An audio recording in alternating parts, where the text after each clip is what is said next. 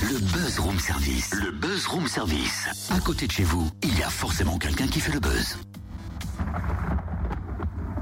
Waouh Mais dis donc, faut rester à l'abri avec cet orage to- totem. Mais reste pas dehors, qu'est-ce que tu fais? J'essaye de prendre en photo les éclairs Mais arrête, c'est risqué, rentre Ah, je crois pas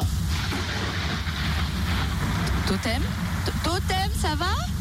Ouais, t'as raison, ça a l'air dangereux en fait Ouais. Tu sais, les éclairs, hein, vaut mieux les manger. Plus sérieusement, on va faire appel à un Mais photographe. non, mais non La gourmandise parle tout le temps. Plus sérieusement, on va faire appel à un photographe professionnel que l'on a rencontré, on le disait tout à l'heure sur euh, le salon Made in Jura. Nicolas Gascard, un photographe dijonnais spécialisé dans la prise de vue de phénomènes naturels, un chasseur d'orage qui expose au Carcom à Lons-le-Saunier ce week-end. Bonjour Nicolas. Bonjour Cynthia. Ça fait 20 ans visiblement que vous flirtez avec l'objectif, si je puis dire. Pour, pourquoi chasseur d'orage Qu'est-ce qui vous fascine tant dans ce phénomène météo? Euh, bonne question. Alors, C'est, une vocation hein, qui remonte à l'enfance. Euh, J'ai toujours été fasciné par les orages. J'ai eu la chance d'habiter euh, étant enfant sur la plaine du Finage près de Dole. J'ai vécu des orages très très forts qui m'ont marqué. Donc euh, le, le fait de vouloir, de vouloir immortaliser euh, l'orage, j'ai commencé à photographier les éclairs en 96 hein, avec un, un argentique, un boîtier mécanique hein, sur argentique. Et de là, ces, ces premières photographies, dirais, venues une, une véritable obsession pour le phénomène de la foudre. Et à partir de 99, j'ai commencé à parcourir beaucoup de kilomètres euh, à travers la France euh, ainsi que la Suisse pour, euh, pour essayer d'immortaliser un maximum d'orages. Y a-t-il des secteurs plus propices que d'autres pour prendre en photo des orages? Pour la France, oui, il y a des, il y a des couloirs à foudre incontestablement, notamment dans la, la fameuse plaine du Val-de-Saône et du Finage, hein, grosso modo de Beaune, Dijon jusqu'à Dole, euh, également une partie de l'Auvergne et puis aussi le sud-est de la France, hein, de- du mois d'août à octobre, euh, les, les- les orages sont très virulents là-bas.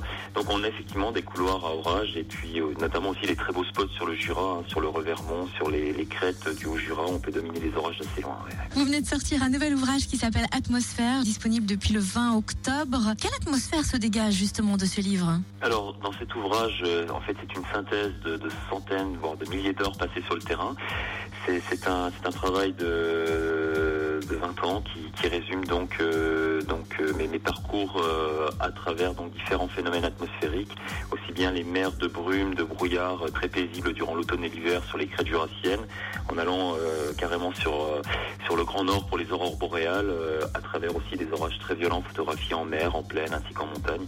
Bref, on retrouve beaucoup de, de phénomènes spectaculaires sur 160 pages. Combien de temps passe-t-on à traquer un orage de fond avant Eh Ben, ça, ça dépend. Il y a une démarche assez absurde dans, la logique du, temps de travail, de la route. Euh, euh, grosso modo, sur une année, je, vais faire entre 30 000 et 40 000 kilomètres hein, pour essayer d'immortaliser euh, les orages les plus, les plus violents.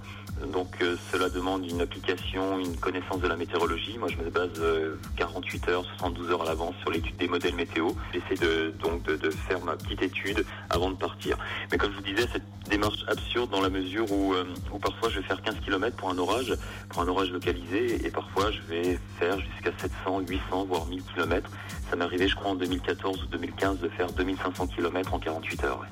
Et quel genre de clichés va-t-on découvrir lors de l'expo au Carcom Dans cette exposition, nous allons retrouver euh, des paysages jurassiens, une petite partie de l'expo qu'on avait déjà la chance de voir euh, durant le salon Madine Jura. Et s'ajoute à cela des, tirages, euh, des grands tirages sur plexiglas euh, de, phénomènes orageux, d'aurores boréales, comme je vous citais précédemment. Euh, J'ai voulu concevoir le, système de plexiglas pour ces, tirages photos afin que, les visiteurs puissent rentrer au cœur du paysage à l'intérieur avec limite cet effet 3D qui est assez représentatif. Donc je pense que ça pourra plaire à beaucoup de gens et qui n'hésitent pas à passer durant le 4 et 5 novembre au Carcom pas de souci. Hein. Merci euh, Nicolas Gascar. Rendez-vous Carcom de Lons, comme il vient de le dire, vendredi et samedi de 18 à 20h pour découvrir ces clichés hors du commun. L'entrée est libre, alors venez, vos mirettes ne le regretteront vraiment pas, ces photos sont extra et vous pourrez en découvrir quelques-unes d'ailleurs sur sa page Facebook pour vous mettre l'eau à la bouche. Nicolas Gascar Photographie, c'est le nom de sa page Facebook ou bien son site le www.nicolas-gascar.com.